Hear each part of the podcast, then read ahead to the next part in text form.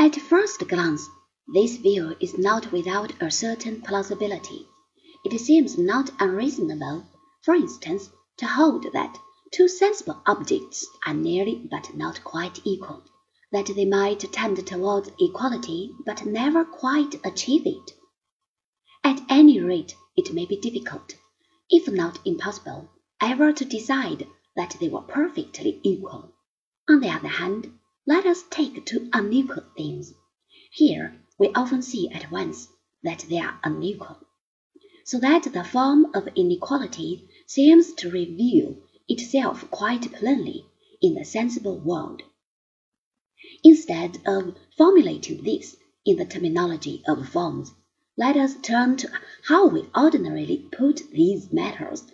We see altogether naturally of two things that they are almost equal, but not quite.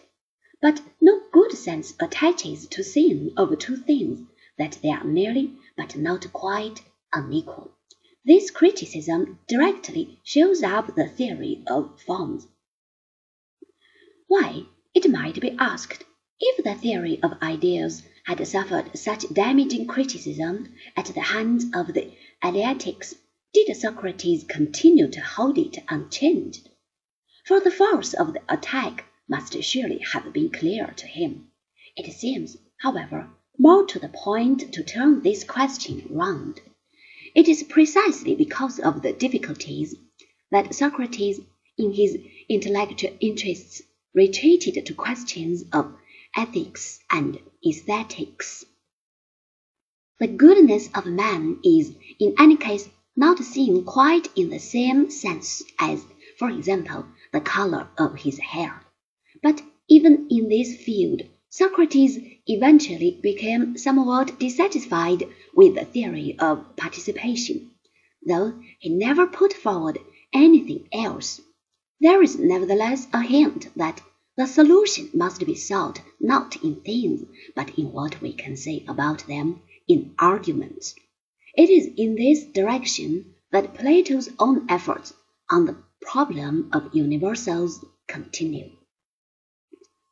The matter is mentioned in passing by Socrates in the Phaedo, though he does not go on to develop this aspect of the problem.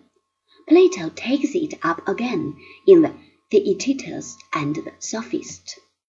The Republic is probably the most famous of Plato's dialogues. It contains the forerunners of many a line of inquiry taken up by late thinkers down to our own times.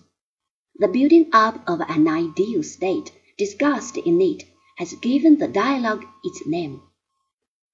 It is this polity that we shall now describe. As we saw, the Greeks thought of the state as a city. This is shown by the Greek word politeia, which means roughly township, in the sense in which this includes the whole social fabric that goes with a well-run town. This word is the Greek title of the dialogue. Our word political comes from it.